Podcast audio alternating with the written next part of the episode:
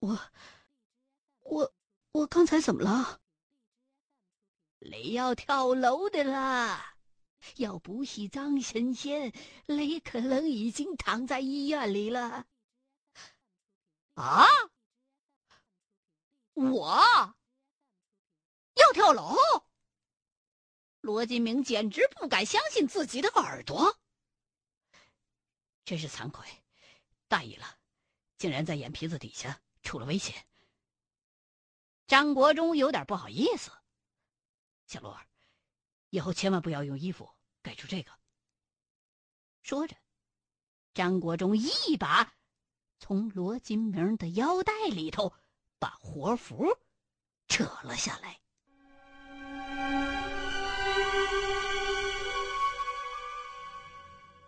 原来，在罗金明刚一进厕所的时候，正好是午夜十二点。恰巧这时候，罗金明又用衣服盖住了活符，加上厕所当中阴气比较重，一下子就着了道了。从厕所里边冲出来，直奔阳台，那速度之快，就好像跋山的千魂销一样。当时我的警犬一个劲儿的叫，我爸想拽住你，可是你力气太大了，把衣服都扯烂了。我还以为你真跳下去了，可是我爸还是把你给拽住了。怪不得，怪不得，怪不得，我刚才一直听见鸟叫。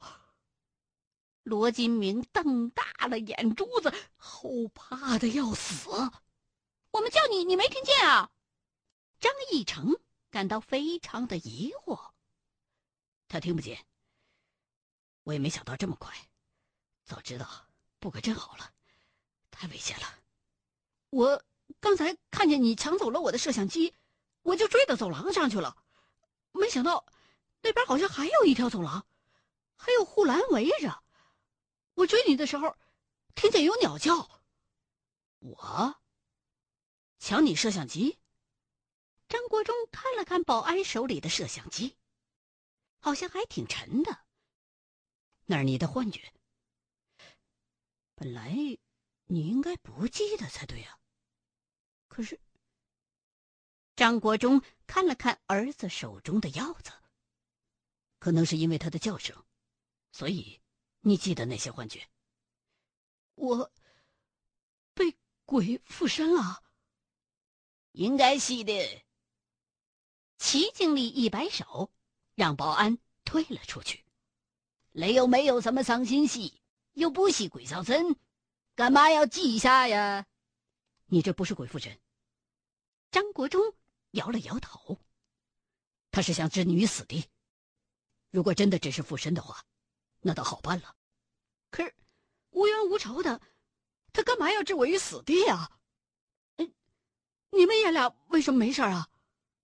那些东西，不是做什么事儿都要讲原因的。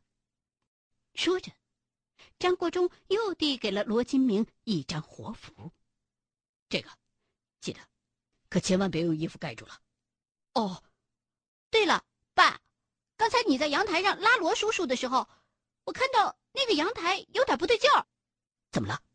你拉他的时候，不知道是你的影子，还是什么别的东西？阳台的围墙上。好像有一张人脸，什么样的人脸？有胡子，瘦瘦的，我也没太看清楚，着急找人帮你啊。可能是我看错了，我出门喊人的时候再回来，就看不见了。过去看看。张国忠也不敢怠慢了，把粘铁从包里边拿了出来。哎，别把我一个人留在这儿。罗金明拎着摄像机也跟了出来。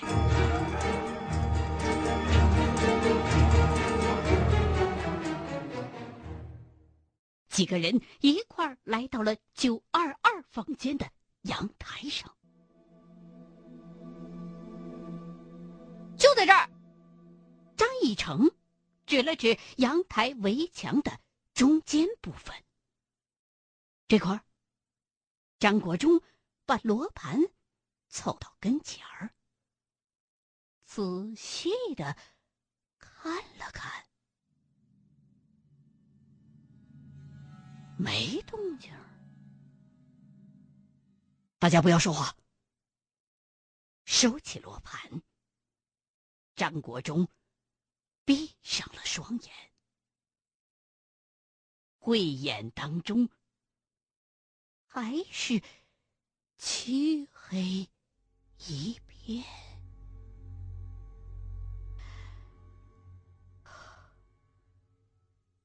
没东西。啊。张国忠睁开了眼睛，齐经理，你这有醋吗？醋？啊，有有。我这就去拿。不一会儿，一个服务员端上了一碗醋来。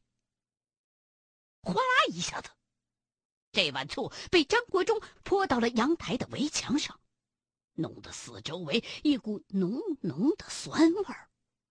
呃，张先生，林子是……齐经理本能的往后退了两步。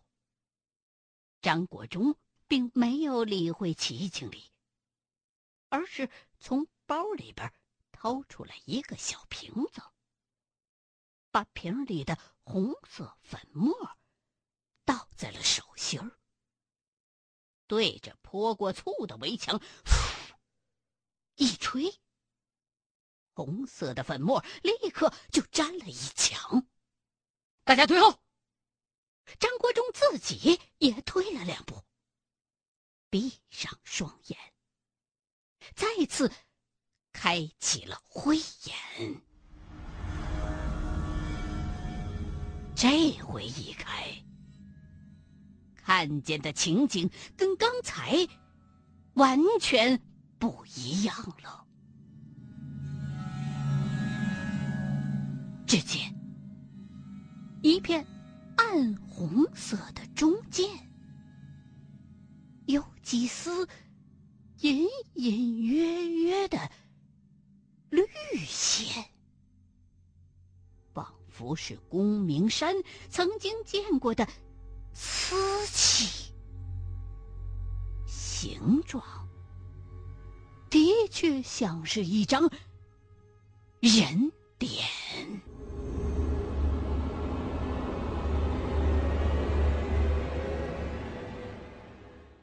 睁开眼睛。张国忠皱起了眉头。奇怪呀，不应该呀。齐经理，能不能找一把榔头和一个凿子过来？凿子是什么东西？哦哦哦，明白了，你们两个去一下维修部。不一会儿，一个服务员把榔头和凿子送了进来，拿起工具。张国忠小心的在阳台上一通砸，不一会儿，围墙上的水泥就被凿掉了一大片。齐经理，我能问你几个问题吗？看着镶入混凝土深处的一小块白色的东西，张国忠直皱眉：“啊，随便问的啦。”跟我还客气，齐经理一脸的堆笑，心说拍马屁的机会可算来了。这间酒店什么时候建的？盖楼的时候有没有出过什么重大的伤亡事故？盖酒店用的建材、水泥、沙石都是从哪儿运来的？这个，齐经理没想到张国忠问的是这种问题。呃，张先生啊。呃，俗话说，这间酒店本来是烂尾房的啦，王主席花很便宜的价格买到的。至于呃建造的时候有没有出过事情，建筑材料哪里来的，要问建造它的公司，我们没有调查过这个的啦。这个我来查。罗金明可算是找到能发挥专业特长的地方，没等张国忠打岔，就走到床头，拿起电话一通狂打。要说这记者调查事情的效率就是不一样，没二十分钟就有了结果了。罗金明告诉大伙说：“这幢楼是江龙工贸集团一九八六年投资建造的，金海盛建筑公司承建。当时啊，号称是武汉第一高楼。八八年的时候，这江龙工贸集团就倒闭了，欠了金海盛公司不少的工程款。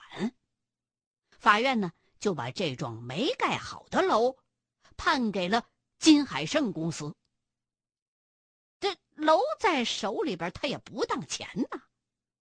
金海盛公司就只好硬着头皮把这幢楼草草的封顶了。之后，在一九八九年，以低价把这楼啊就卖给了香港的建豪投资公司。中途并没有重大的安全事故的记录。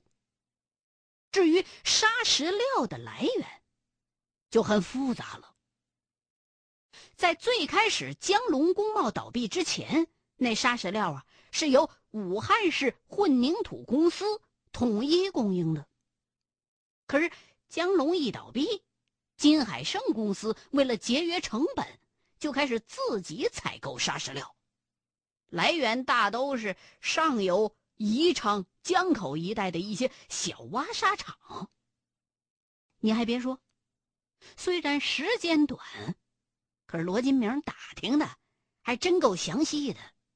说完这些，罗金明又凑近张国忠的耳朵边儿，低声告诉他：“还有一个秘密，这栋楼啊，实际上比设计的时候少盖了十层，因为当时啊。”那金海盛公司实在是扛不住了，小挖沙场，那就没错了。一听挖沙场，张国忠微微的点了点头。新闻里说的那两个古墓，好像也在江边，南北一边一个。啊，对呀，没错，那两个墓就在黄家湾附近，离宜昌很近的。呃张大哥，你不会怀疑这楼里的东西是古墓里的，被挖沙船挖出来的吧？不是我怀疑。张国忠让开身子，让屋里的光线尽量的照出来。这个白的东西是人的骨头。说着，张国忠用斩铁的尖儿。点了点围墙，罗金明和齐经理立刻把脑袋凑了过来。哦，这怎么可能？啊？挖沙船在江里边挖沙子，怎么可能挖到墓里边的东西啊？一边说，罗金明一边就想用手去摸。别碰！张国忠拨开了罗金明的手。小罗。你必须尽快想办法阻止考古队。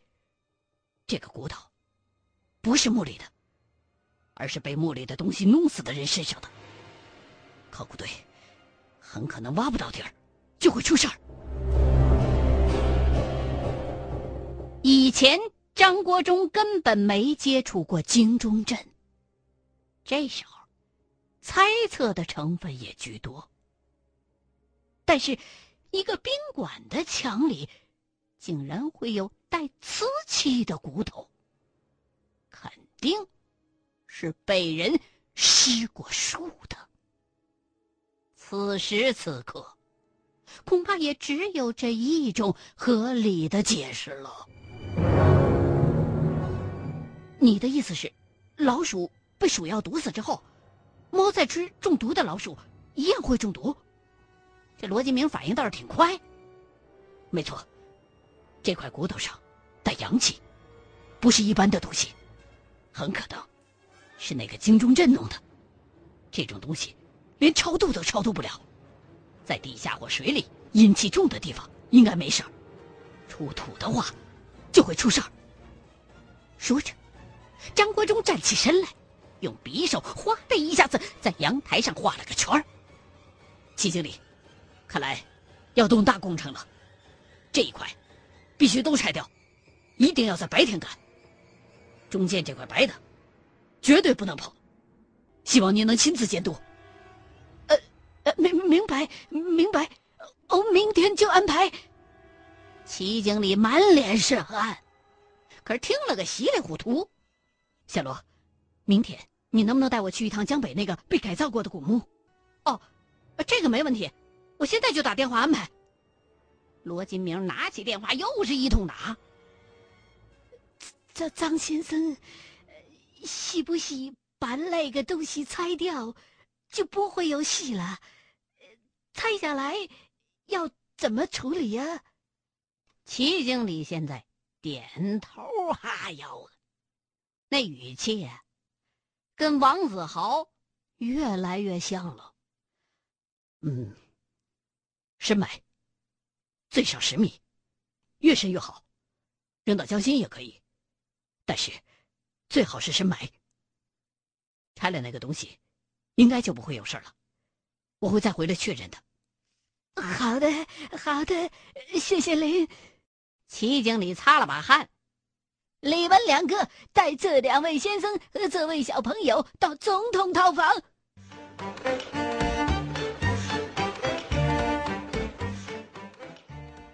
其实啊，张国忠也挺想体验一下所谓的总统套房。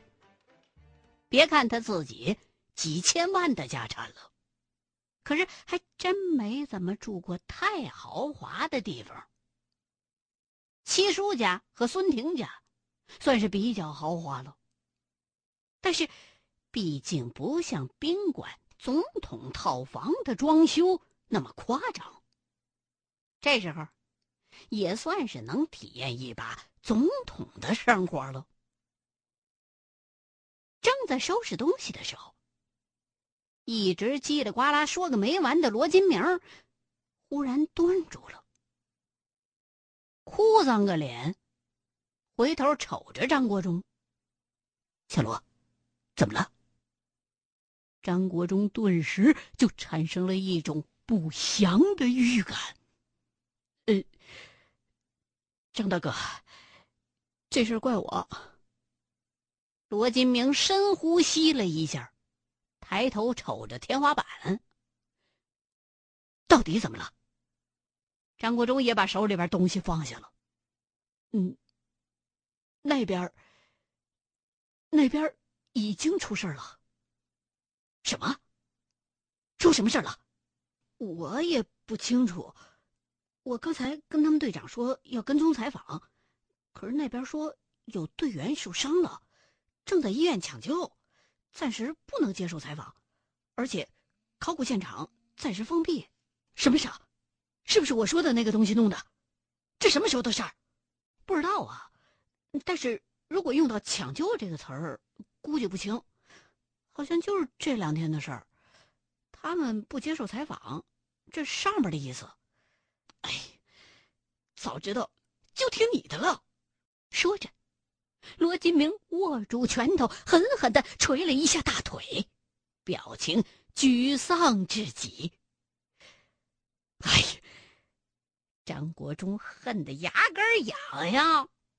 要不是那个沈关堂非得接什么风，要不是这个罗金明非得亲身体验，没准就不会出事了。这样。小罗，你先想办法打听一下，到底那些伤员是在哪家医院抢救，最好是把什么毛病都套出来。明天，咱们无论如何要到现场去看一眼。这，里已经让公安局的给封了。如果真的是上面的意思，我也进不去，更别说你了。罗金明一阵郁闷，他们百分之百不会相信你的话，而且。而且让台里边知道，我会有麻烦的。小罗，你这样，你打听医院的事就可以了，其余的事儿我来安排。说完，张国忠就拿起了电话，零二。哎呀，他娘的，这破电话还不能打长途。无奈之下，张国忠只好掏出了自个儿的大哥大。刘大哥，哎。这么晚打搅你，真是不好意思啊！有个事儿，你得帮忙给想想办法。接着，张国忠就把自己目前遇到的困难跟这位警察邻居说了一遍。柳东升正在那边蹲守犯罪嫌疑人呢，也没睡觉。找沈观堂，这事儿他要是办不了，我就真没辙了。沈观堂，张国忠一提这个人就头疼，也不熟啊，怎么开口啊？看看手表，都快凌晨三点了。得，明天早上再说吧。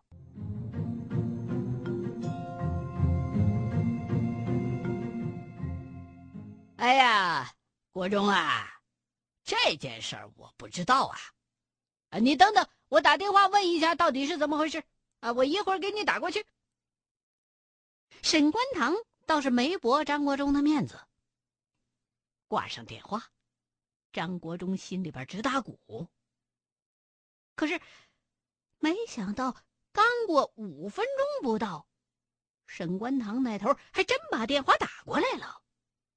国忠啊，跟你说句实话，这件事。不归我管，可是那里的现场负责人是我以前的一个下级，我会给他打招呼，等会儿派小王送你们过去。如果还是不行，我也没办法了，毕竟现在不是一个系统了。谢谢谢谢，张国忠一颗心可算放下了。看来呀，这沈关堂的朋友还挺广。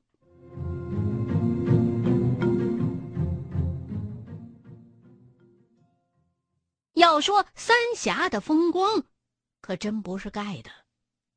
虽说还没走到江边呢，可是沿途的风光着实不错。不过这时候，张国忠没心思看风景，一个劲儿的催小王快点开。说实在的，小王啊，平时给领导开车，慢慢悠悠的。也烦了，张国忠这一催，正中下怀，一路时速基本没下过一百公里。也不知道怎么着的，刚才还没看着大江呢，哎，拐来拐去，竟然就到了江边了。老远就看见警车了，只见四五台警车停在江边不远处的一处空地上。警车的后边，是一圈用荧光带围起来的隔离圈几个民警正在隔离圈周围溜达。小王直接把车就开到空地上，停在了警车的旁边。一个正坐在警车里边抽烟的警察，好像认识这台车，笑呵呵的走过来，象征性的敬了个礼：“啊，这强子。”以前啊，我们都是沈书记的兵，后来沈书记升官，想带我们两个走，可是他不愿意，就愿意当警察。说着，小王拉了一下手刹，开门下车。张国忠也跟了下来。虽然不认识，可强子还是很热情的跟张国忠握了握手。这沈哥的表兄，这强子，强子，你来一下，沈哥有事找你。说着。小王就把强子叫到一边，一阵小声的嘀咕。这一嘀咕不要紧，只见强子的脸色立刻就变了，脑袋摇的像拨浪鼓。